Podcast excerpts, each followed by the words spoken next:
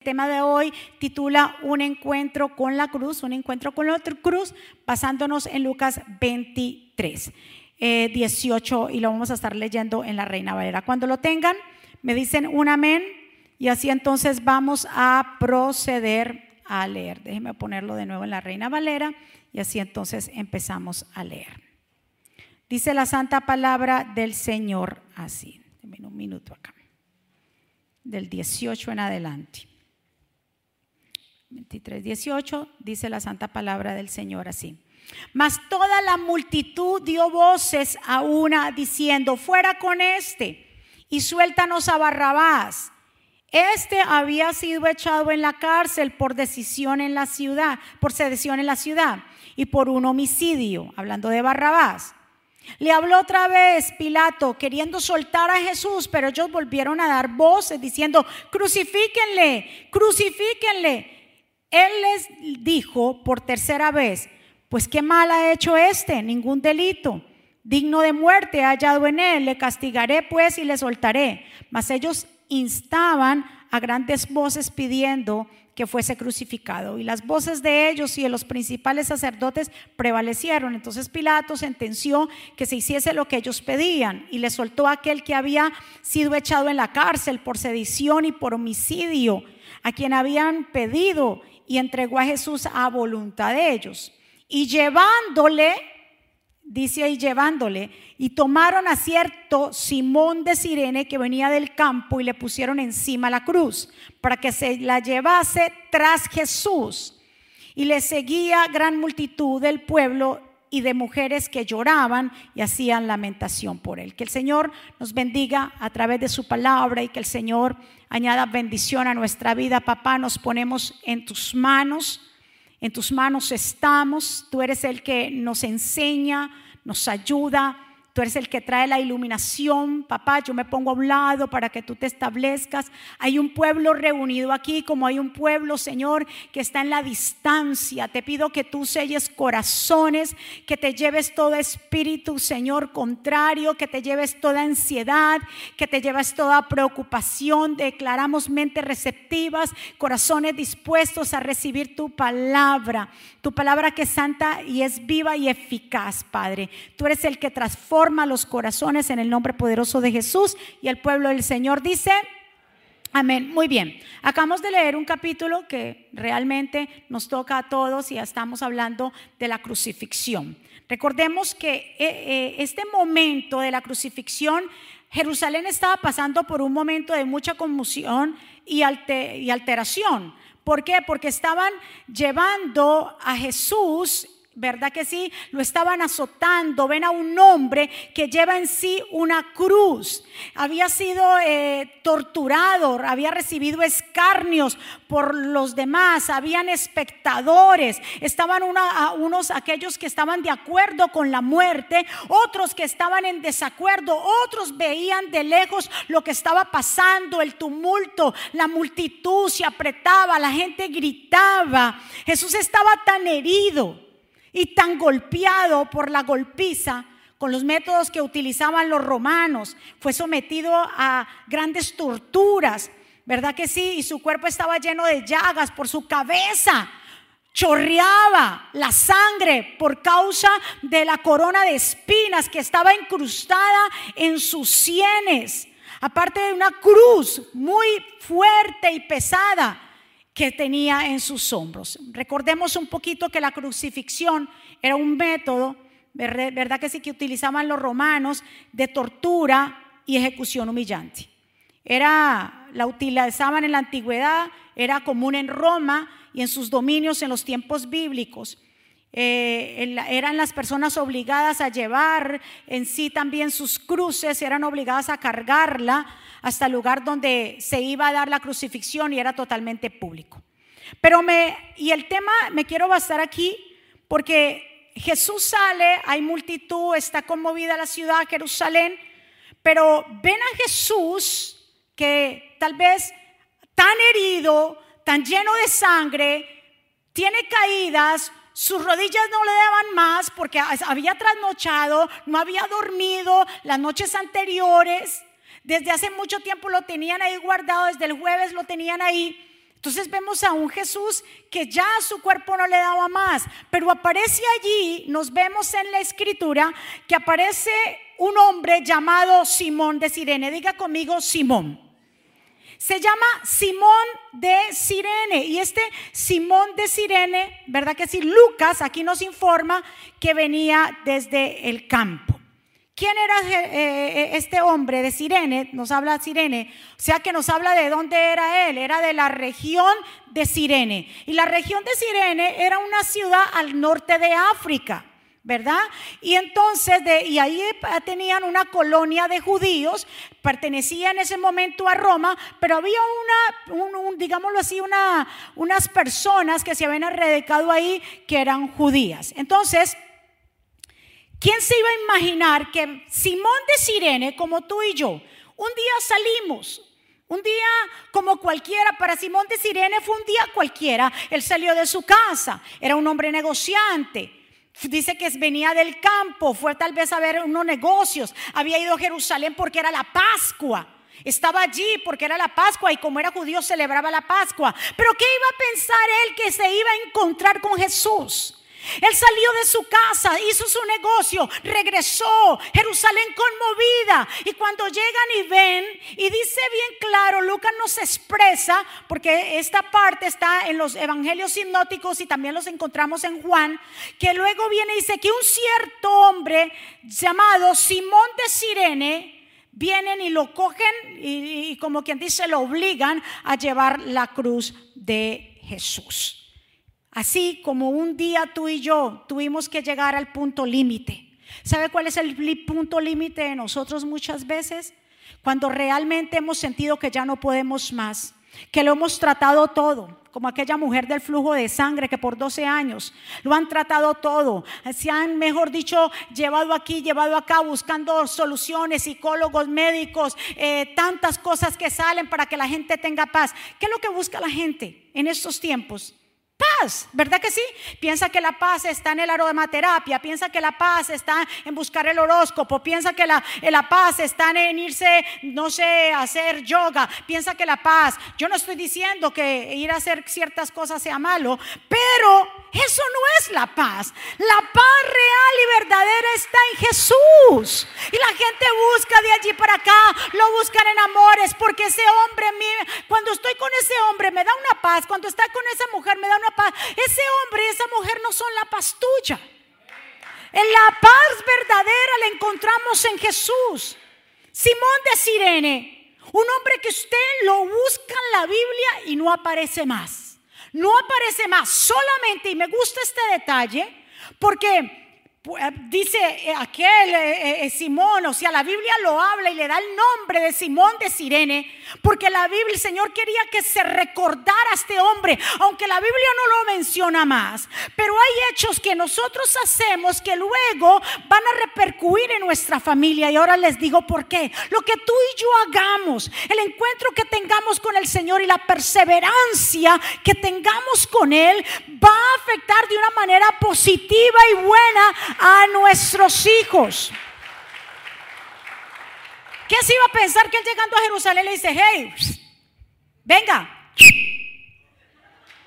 ¿Verdad? Como hay gente que me dice, me gusta que sirve porque a veces yo me estoy durmiendo y su silbido me despierta. ¿Verdad?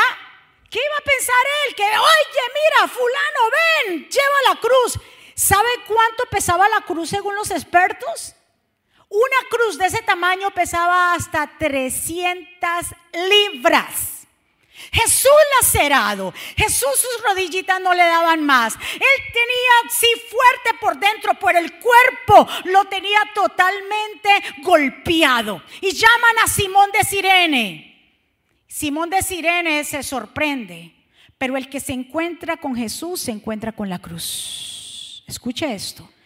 El que se encuentra con Jesús se encuentra con la cruz porque Jesús dijo en varias ocasiones, dijo, el que quiera ser mi discípulo, niéguese a sí mismo, tome su propia cruz cada día y sígame. El que se encuentra con Jesús encuentra la cruz. Y usted me dirá, pastora, ¿cómo así? Claro Porque mucha gente se quiere encontrar con Jesús, pero no con la cruz. Porque la cruz es realmente matar el yo, matar el ego. La cruz, y la cruz mucha gente cuando le pregunta, ¿y cómo estás, eh, eh, persona? Dígame usted un nombre de una persona. Petra, que no, yo no sé dónde está Petra, si existe Petra. Petra, ¿cómo estás? Aquí llevando mi cruz. Y cogen como si la cruz fuera un problema. La cruz nunca fue un problema. La cruz, cuando Jesús dice, tome su propia cruz, nos está diciendo que tenemos que eh, renunciar a nuestra pasada manera de vivir. Decirle a esta carne, tú no me gobiernas a mí. Eso es llevar la cruz. Los problemas no se llevan. ¿Quién le dijo a usted que los problemas se cargan? Dígale a su vecino, los problemas no se cargan. Así que deje ese, digámoslo así, ese dicho de aquí, llevando mi cruz. La cruz no es para cargar problemas. Jesús no cargó problemas. Jesús se llevó y perdonó nuestros pecados. Dale otro aplauso fuerte. Escuche muy bien. Y eso, la gente se quiere encontrar con Jesús, pero no con la cruz. Y déjame decirte que ahí no va. El que se encuentra con Jesús, se encuentra tiene, tenemos que pagar un precio. Y esto no es opcional, no es como el seguro de carros. Que la mayoría de personas compramos seguro de carro full cover. ¿Por qué? Porque el full cover, por eso lo dice que tiene eh, una cobertura mayor de todo accidente y le dan yo no sé cuánto de deductivo. Entonces, y si usted paga menos por el seguro, ¿qué pasa? Menos cobertura. Esto no sucede en el cristianismo. Esto no es que si yo entonces no pago un poquito, recibo más. Pagamos el precio porque Cristo lo pagó y con Cristo solamente hemos sido juntamente crucificados. Muévale a su vecino y dígale, ¿ha llegado al punto límite? Todos hemos llegado al punto límite. Cuando ya no podemos más, cuando decimos, cuando hay una enfermedad incurable, cuando hay una depresión que no sabemos de dónde surge, cuando hemos llegado a un momento que siento que algo me falta, porque el humano, el ser humano fuimos hechos con un vacío. Y la gente lo llena con otras cosas. Ese vacío que tú sientes, que aunque lo puedes tener todo, puedes tener un buen trabajo, puedes tener una familia linda, puedes tener lo que tengas, pero hay todavía un vacío. Ese vacío, el único que lo puede llenar es Jehová, es Jesús. Escuchen muy bien. Porque aquí dice bien claro, porque todo aquel que quiera salvar su vida tiene que tomar su propia cruz, seguir a Jesús, porque el único camino hacia la vida eterna, ¿quién es? Jesús. Ahora, qué increíble, porque recuérdese que también se había dicho anteriormente, ahorita se lo voy a leer, en Deuteronomio 21, 22, cuando el Señor le da a Moisés las leyes eh, diversas, el significado de la cruz también tenía una significancia de muerte y maldición. Mire esto. Dice Deuteronomio 21, 22 en cuanto a unas leyes que se declaran. Dice, si un hombre es condenado a morir colgado en un árbol por haber cometido un grave delito, su cuerpo no deberá dejarse allí toda la noche, sino que tendrá que ser enterrado el mismo día, porque es maldito de Dios el que muere colgado en un árbol. Y ustedes no deben, no deben convertir en impura la tierra que el Señor su Dios les ha dado por propiedad. Era una ley que todo aquel que era colgado, o sea, alguien que había cometido un delito muy grave, tenía que ser colgado en un madero, en un árbol, tenía que ser ahorcado. Y la ley decía que aquel que estaba colgado estaba significado que era una maldición por haber cometido una transgresión. Jesús se volvió maldición por nosotros. Jesús se volvió pecado por nosotros. Él era puro, él no hizo nada. Él se llevó nuestras maldiciones. Lo que deberíamos hacer haber hecho nosotros, Él lo pagó por ti, por mí. Él lo hizo, dice, maldito es aquel que es colgado en un madero. Por eso no podía permanecer mucho tiempo ahí colgado. Ahora, Por eso vemos otro ejemplo en número 25, que Dios le ordena a Moisés que ahorque a todos los príncipes que se doblegaban ante Baal. Dice, Jehová dijo a Moisés, toma los príncipes del pueblo, ahórcalos ante delante de Dios y el ardor de la ira de Jehová se apartará de Israel. Entonces Moisés dijo a los jueces de Israel, mata a cada uno de aquellos de, los vuestros que se han juntado con Baal peor. Entonces el Señor le dice, Moisés, aquí hay unos príncipes, o sea, gente de renombre que supuestamente me tiene que servir a mí, pero si han ido tras otros dioses, han creído en otras cosas y por tal motivo, hazme el favor y me los ahorcas. Entonces eso era que maldición. ¿Quién se hizo maldición por nosotros? Jesús lo habla Gálatas y ya casi para terminar, Gálatas 3:13. Cristo nos redimió de la maldición. Escuche muy bien de la ley. Hecho por nosotros maldición, porque está escrito, maldito todo aquel que es colgado en un madero. Para que Cristo Jesús, para que en Cristo Jesús la bendición de quien dice ahí. Hoy vamos a tener que leer esto bien y porque lo vamos a desglosar. Cristo nos redimió de la maldad ¿De qué? ¿O de la maldición? De la ley. Hecho por nosotros maldición, porque está escrito, ¿verdad que sí? ¿Dónde estaba escrito maldito es el que es colgado en un madero?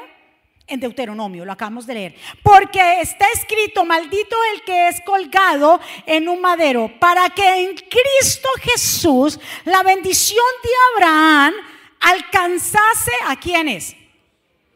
a los gentiles, nosotros, escuche bien, a fin de que por la fe que recibiéramos la promesa del Espíritu Santo.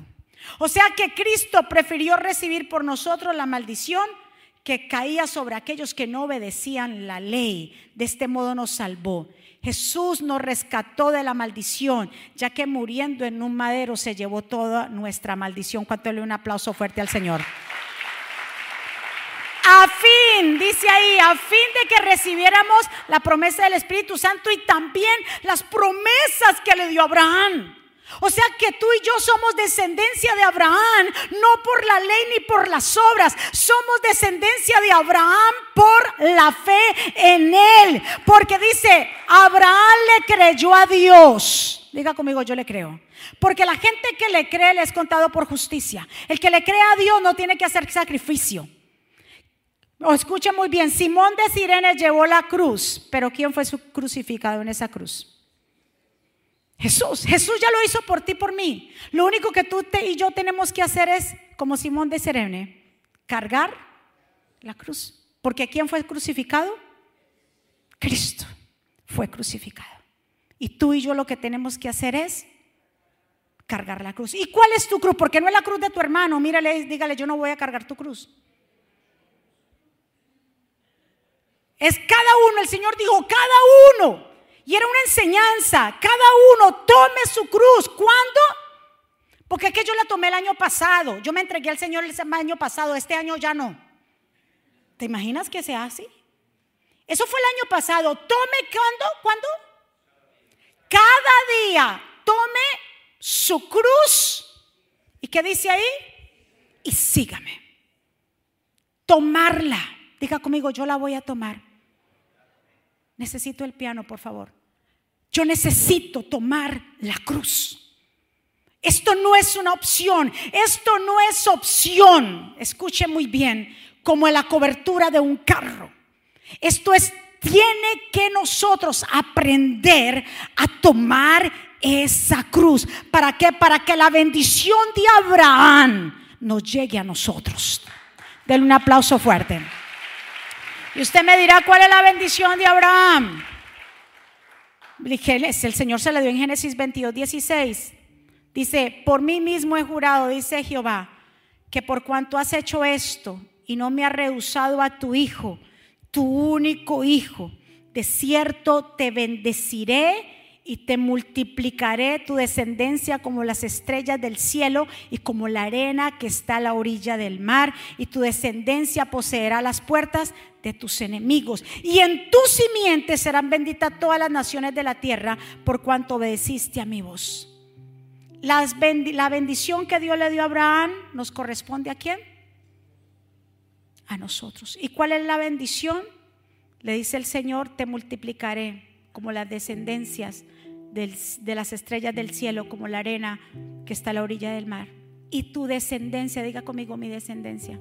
Le dijo a él, tu descendencia, no las descendencias, tu descendencia poseerá las puertas de tus enemigos. Y en tu simiente, no las simientes, no hablo en plural, en la simiente de Abraham serán benditas la nación. ¿Y cuál es la simiente de Abraham? La simiente de Abraham son aquellos que le creen a Dios. La simiente de Abraham son aquellos que han nacido de nuevo. La simiente de Abraham son aquellos que han nacido a través de la fe, no por las obras. No porque hayan hecho cosas buenas, porque nosotros no vamos a ir al cielo por ser tan bueno. Aquí nadie es bueno. La Biblia dice, el Señor le dijo cuando le dijeron, Señor, tú eres eh, eh, eh, Dios bueno. Dijo, no, no le llames bueno a todo el mundo. No, no, no. No nos vamos al cielo por ser buenos, porque el, mundo puede estar de gente llena de gente buena, que hace obras de caridad, que reparte. Eso es parte. Pero nosotros no vamos a estar con el Señor porque somos buenos. Vamos a estar con Dios porque Él dijo, yo soy el camino, la verdad y la vida. Y no va nadie al Padre si no es a través de mí. La simiente de Abraham son todos aquellos que confían en Dios, lo dice Romano 4:13. Dios le prometió a Abraham que a él y a sus descendencias le daría el mundo. Se lo prometió no porque Abraham hubiera obedecido la ley, sino porque confió en Dios. Diga conmigo, yo confío en Dios. No porque Abraham hubiera obedecido ley, sino, dice aquí, porque confió en Dios y esto lo hizo que Dios lo aceptara. En otra versión dice, Abraham creyó a Dios y le fue contado por justicia. Usted ve, creer hace la diferencia. Pero creer va juntamente con llevar la cruz. Si usted se encuentra con Jesús, tiene que encontrarse con la cruz. Yo no puedo separar a Jesús de la cruz. Se encontró, eh, Simón de Sirene se encontró con Jesús, pero le dieron la cruz. No puede haber un despegue. No puedo decir, yo quiero servir a Dios, pero yo quiero vivir mi vida como quiero. Porque no van, van de la mano Jesús y la cruz. Yo lo acepto a Él y me tengo que separar. Yo no puedo seguir como yo vivía antes. Yo no puedo seguir en mi antigua vida llena de pecado, llena de tantas cosas que lo que hacían era que me separaban más de Dios. Tenemos que aprender a tomar una decisión en nuestra vida porque Él es el santo de Israel, porque Él se hizo pecado. No tenía por quién haberlo colgado en un madero cuando Él no hizo nada. Cuando tú y yo somos los transgresores. Cuando tú y yo verdaderamente son los que deberíamos estar ahí. Pero no queremos. Quiero Jesús, pero no quiero pagar el precio. Quiero Jesús, pero no me hablen de renunciar a mi vida. Quiero a Jesús, pero no me hablen de separarme y santificarme para Él. Yo quiero a Jesús para que cumpla mis deseos y mis milagros, pero yo no quiero comprometerme con Él. Déjame decirte que esto no es así. El que se encuentra con Jesús, se encuentra con la cruz. Y este pensamiento yo quiero que usted se lo lleve hoy. Que si quiero a Jesús, tengo que tomar mi cruz. No quiero sufrir, pastora. Jesús dijo, si eso lo hicieron conmigo, el Hijo de Dios, que yo solamente vine a hacer milagros, a sacarlos de las tinieblas, vine a sanar al que estaba quebrantado de corazón, el que estaba traumado, vine a sanarlos, a levantarlos, a darle alimento, lo que hice, todo lo que hice. Si eso lo hicieron conmigo, ¿qué no van a hacer con ustedes? Pero la gente no quiere padecer, la gente quiere vivir, le han pintado un evangelio de, de rosas. Como por ahí gente, iglesia, dice una iglesia que dice, pare de sufrir. Y yo me río. ¿Cómo que pare de sufrir? Si Jesús dijo, hijitos, estas cosas os he hablado en el mundo. Tendrás aflicción. Dígale a su vecino, vas a tener aflicción, muévalo. Y dile, salí, tú vas a tener aflicción. Pero dice el Señor, pero confíen en mí. Confíen en mí porque yo vencí al mundo. Si yo vencí, ustedes pueden vencer. No se preocupen por aquellos que los... ¡Ay Dios! Por aquellos que los persigan. No se preocupen por aquellos que lo injurian. El que quiere a Jesús tiene que tomarla. ¡Ay, ay, ay! ¡Ay! Aquí está Dios en este día. Aquí está Jehová. El que quiere a Jesús tiene que tomar su cruz. Póngase de pie. Porque Él está en este lugar. Porque Dios te trajo con propósitos eternos. Simón de Sirene, yo me identifico con Él. Un día normal, como yo un día normal hasta que dije y llegué a mi punto. Yo necesito a Dios. Vengo de un recorrido de una tristeza, de tantas cosas que sucedieron en mi vida, en mi niñez, y tantas preguntas y tantas. Y yo dije, yo tengo un esposo que lo amo, él me ama, tengo mis hijos, no me hace falta nada. Pero yo no puedo seguir viviendo así, una vida tan vacía. Porque el mundo se vive vacío. Creemos que estamos contentos. Somos como ese payaso que se pinta la cara y nos sonreímos, pero por dentro hay un vacío. No conciliamos el sueño porque hay algo que nos hace falta. Y ese algo y ese alguien es Jesús en nuestra vida. Simón de Sirene. Yo quiero que usted analice esta pregunta. ¿Será que Simón de Sirene volvió a ser mismo, el mismo hombre que salió por la mañana de su casa? ¿Será el mismo hombre cuando regresó a su casa?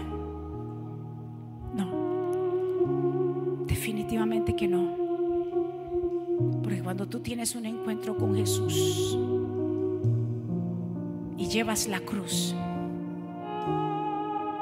ya no somos los mismos. Hay un cambio cuando tú y yo decidimos seguir a Jesús, hay un cambio dentro de nosotros. Que esto nunca sería jamás imposición, sino que anhelamos estar en su presencia, sino que anhelamos estar con Él. Nos hace falta hablarle, nos hace falta llegar a su casa. Está ese propósito de vida. ¿Cuánta gente está viva, pero no tienen propósito de vida? Están muertos por dentro porque solamente viven para sí viven para sus deleites se han olvidado de aquel que se hizo maldición por nosotros. Aquel que fue colgado, maldito aquel que es colgado en un madero. Lo que tú y yo merecíamos se lo pagó. Le aseguro que Simón de Sirene jamás fue el mismo. Si nosotros viendo una película nos conmovemos, conmocionamos, se imagina él viendo el mismo Señor. Y dice, es que increíble. Aquí, porque si lo leemos en Lucas, dice aquí que, prime, eh, eh, Simón de Sirene iba tras Jesús. O sea que ¿quién iba adelante? Jesús. Jesús iba adelante. Y Simón con la cruz. Por eso el Señor dice, el que quiera ser discípulo mío que me siga, porque Él va adelante, porque Jesús va adelante, que me siga. Si tome su cruz, si tómela, tómela. Renunciemos, renuncia al pecado, renuncia a esa pasada manera de vivir, renuncia a la ira, renuncia a los celos, renuncia. Vale la pena renunciar, porque Jesús va adelante, porque Él ya fue sacrificado, porque él fue ya, entregó su espíritu y ahora está sentado a la diestra de Dios Padre. Y déjame decirte otro detalle importante. Y en el segundo servicio termino. Yo le dije a usted que Simón de Sirene no volvió a ser el mismo. Simón de Sirene había conocido religión, la ley, había conocido llegar para la Pascua, pero ahora se encontró con el Hijo de Dios. Como no se vuelve a nombrar Simón de Sirene, pero sí se vuelve a nombrar a sus hijos. ¿Eh? Lo que tú hagas hoy, todo lo que tú hagas hoy, de llevar tu cruz, de renunciar a tu carne, a las cosas que se ven deleitosas para la carne. ¿Saben quiénes van a cosechar más adelante? Nuestros hijos. Escuche muy bien, la Biblia lo dice y adelanta un poco acá. Cuando le habló y dice la Biblia de estos dos jóvenes que nos dice de quién eran. Dice aquí bien claro en Romanos 6, 13, cuando el apóstol Pablo manda un saludo y dice, salúdame a Rufo, escogido en el Señor y a su madre también la mía. porque dice? Porque Rufo, tanto Rufo y como Alejandro eran hijos de Simón de Sirene. Escuche muy bien, porque en otro evangelio dice, acuérdese, Simón de Sirene, sus hijos, Rufo y también Alejandro. Como que siguen diciéndole el Evangelio. Este Simón que llevó la cruz, ahora nosotros conocemos a sus dos hijos. Rufo, que le dice el apóstol Pablo, salude a Rufo y a la mamá de Rufo. ¿Y la mamá de Rufo era quién? ¿Esposa de quién? De Simón de Sirene. Salúdeme, parece que la mamá había también tomado parte importante porque yo me imagino que ese día, ¿cómo llegaría Simón de Sirene a su casa? me encontré con el maestro, yo le cargué su cruz. Yo me imagino a Simón de Sirene llegando a su casa totalmente transformado, dando testimonio a sus hijos, dando testimonio a su, a su esposa, diciéndole, yo le cargué la cruz al maestro, qué privilegio en esta casa desde ahora adelante. Así como dijo Josué, yo y mi casa le serviremos a Dios. Yo me imagino que Simón decide, me tuve que decir aquí, aquí se cambia, ay, ay, ay, aquí se cambia todo, aquí llegó la luz. Se convirtieron, sus dos hijos se convirtieron en discípulos del Señor. Por eso vengo a decirte, valdrá la pena Claro, porque son tus hijos los que van a seguir. Tal vez de, ti y de mí no se nombre mucho. ¿Y qué pasa? Pero si Dios lo dejó ahí, óyeme, seguimos hablando de Simón de Sirene. No se encuentra más en la Biblia, pero estamos hablando de él. Porque este hombre hizo la diferencia. Porque este hombre le dijo sí. Si en el momento fue obligado. ¿A cuánto nos metieron como medio obligado? Vete para la iglesia. Ay, no, yo no quiero. Porque si tú no vas y que no pues está bien. Y cuando vienes aquí te encuentras con Jesús. Porque a cuánto nos metieron así medio obligado. El hombre le dice a la mujer, si tú no vas hoy conmigo a la iglesia, mejor dicho. Y resulta que ese hombre vino y se encontró con Jesús. Le dijo al hijo, si tú no vienes a la iglesia, pues el día que el día la madre vaya a la iglesia y ese día se encontró con Jesús. Pero recuérdese, el verdadero encuentro va ligado con quién? con la cruz. El que se encuentra con Jesús, el que se encuentra con Jesús, se encuentra con la cruz. No es algo separado. Yo no puedo encontrarme con Jesús y no querer renunciar a mi pasada manera de vivir, a seguir haciendo lo que yo hacía antes. No, tiene que haber un cambio, una reforma, una transformación, una metamorfosis en nuestra vida.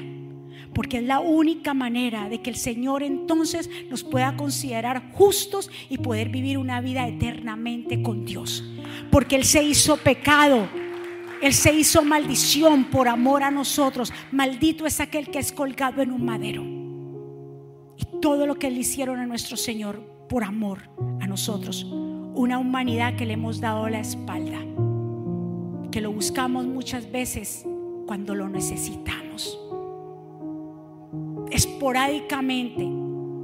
Yo digo, las iglesias deberían, de todo el mundo deberían estar abarrotadas. Las iglesias se abren el domingo. La gente debería dejar lo que tiene que dejar. Todo lo que tiene que dejar por dos horas, tres horas, yendo a congregarse. En la semana, estudiar la Biblia Oye, incluso tenemos clases en Zoom. El colmo de un cristiano perezoso es no conectarse a Zoom. ¿Es en serio? A menos de que esté en su tiempo de trabajo, pero hay que sacar. Tenemos los martes. Que si no puede el martes, pues ya tenemos el miércoles. Y si no puede el miércoles, el sábado, presencial o por Zoom, porque todo ahora Zoom, todo el mundo quiere Zoom, reunión. Va a poner Zoom, Zoom, Zoom, porque todo se volvió Zoomeado ahora. Todo el mundo quiere Zoom porque quiere la comodidad.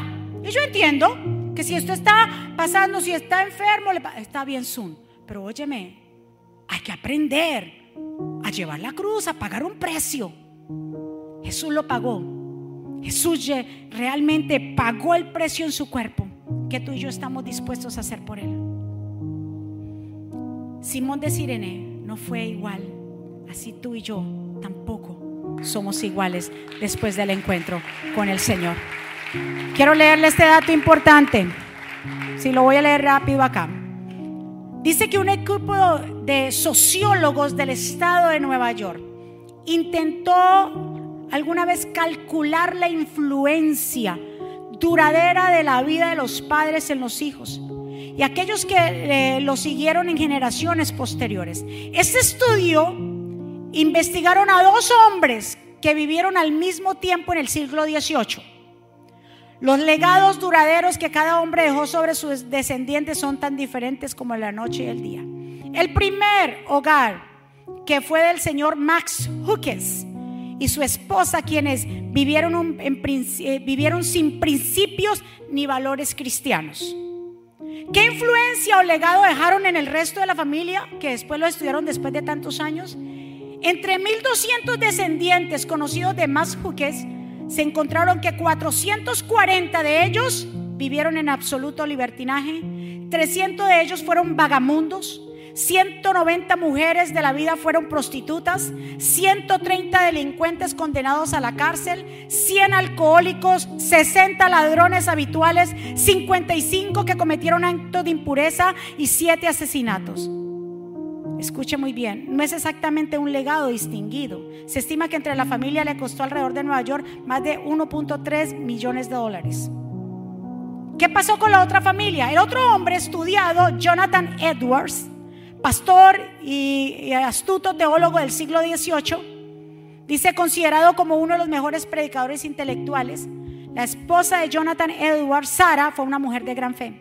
Juntos intentaron dejar un legado completamente diferente. Entre sus descendientes masculinos encontraron 300 ministros de la palabra, misioneros, profesores de teología, 120 maestros de universidad, 110 abogados, 60 médicos, 60 autores de libros, 30 jueces, 14 presidentes de universidades, empresarios, tres congresistas de los Estados Unidos y un vicepresidente de los Estados Unidos.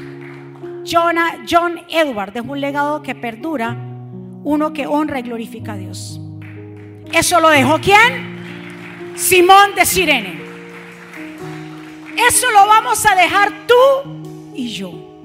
Por uno que le crea, por uno que le sirva en su casa, tu generación va a ser diferente. Tu generación desde los 80, 1980, no, desde los años 80 se vino estudiando esto. Y ahora se ve todas estas genealogías. Tú eres la que le escribe ahora. Levanta tus manos hacia el cielo. Gracias, Padre, por tu amor, por tu misericordia, por tu bondad. Gracias por darnos la oportunidad de poder llegar a tu casa. Sellamos esta palabra en cada corazón, porque Él es el Santo porque santo es el que vive y santo es el que reina. Santo en las alturas, Señor. Santo aquí en la tierra, santo en el pesebre. Él cargó con la maldición que nos correspondía. Él se llevó todas nuestras enfermedades. Porque el castigo de nuestra paz fue sobre Él y por su llaga hemos sido sanados si no hubiera sido por el sacrificio de Jesús.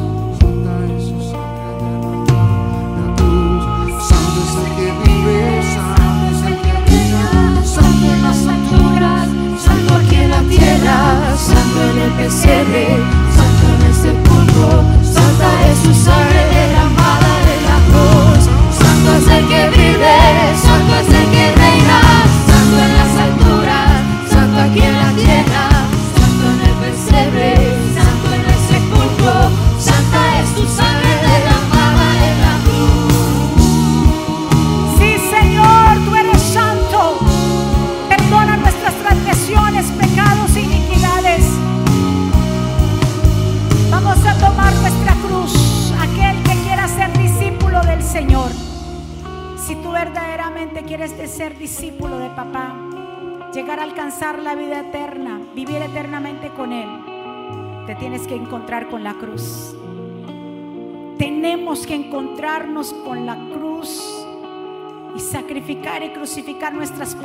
y deseos ahí. Como dijo el apóstol Pablo, ya no vivo yo, sino que Cristo vive y mora en mí. Tenemos que aprender a que mi vida, la vida que tú y yo tenemos, fue un regalo de Dios y que yo no la puedo desperdiciar haciendo lo que el mundo hace. Es un regalo de papá que nos permitió, nos ha convertido en un alma viviente. Tenemos soplo de vida por Él. Y como es por Él, todo lo que es de Él regresa a Él. Tú y yo debemos regresar a nuestro hogar verdadero que es donde mora Dios. Tú y yo no fuimos para ser condenados. La gente misma se condena aquí en la tierra. Porque quieren seguir viviendo su vida como quieren. Y no es como tú y yo queramos. Es como Dios lo ha estipulado.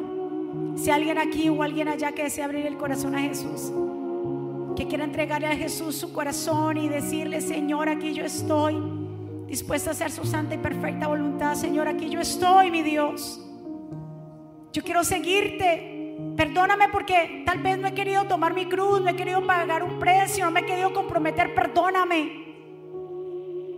Porque tú, a través de tu sacrificio, podemos tener y obtener las bendiciones y las promesas de Abraham, de nuestra generación. Si alguien aquí que quiere hacer esta oración, eso no es cambiar de religión, sino de relación. Que repita conmigo, Señor Jesús, yo te doy gracias por mi vida. Yo te pido perdón por mis pecados. Yo te recibo como mi Señor y suficiente Salvador. Perdóname. Señor, ayúdame, enséñame, dirígeme. Te entrego todo a ti, Señor. Te recibo como mi Señor y suficiente Salvador. Yo me pongo a un lado, Señor. Ayúdame a confiar cada día más en ti. A tomar mi cruz, mi cruz. A entender que ya no puedo vivir para mí, sino que voy a vivir para ti. Te entrego todo a ti y enséñame. Quiero servirte de todo mi corazón. Ya estoy cansada. Dile, yo ya no puedo más. Estoy cansada. Estoy cansado de vivir el mundo. Yo quiero vivir tu plenitud. Y escribe mi nombre en el libro de la vida, en el nombre de Jesús. Denle un aplauso fuerte a papá. ¿Quién vive? Y a su nombre. ¿Cómo está el pueblo de Dios? Revestidos de poder y autoridad. ¿Cuántos recibieron esa palabra hoy en día? ¿Cuándo nos vamos confiados, convencidos que el que se encuentra con Jesús se encuentra con la cruz? van de la mano, no es como el seguro de carros. Más cobertura porque más compromiso, no, o me comprometo y comprometo. No es pagar una cuota, es que Jesús ya pagó por nosotros y Él quiere un rendimiento completo. ¿Cuántos están de acuerdo? Así mismo nos vamos, levante su mano, recordándoles que mañana hay repartición de alimentos, por favor, hay mucha medicina medicina gratis que nos han dado, no está vencida, medicina para la gripe, para las alergias, medicina, medicina.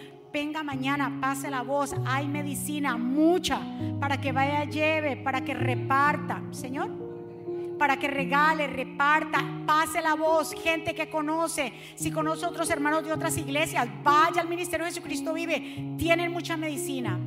Vengan a recoger sus alimentos, que es totalmente gratis acá en el ministerio. Amén. Padre, gracias por este tiempo.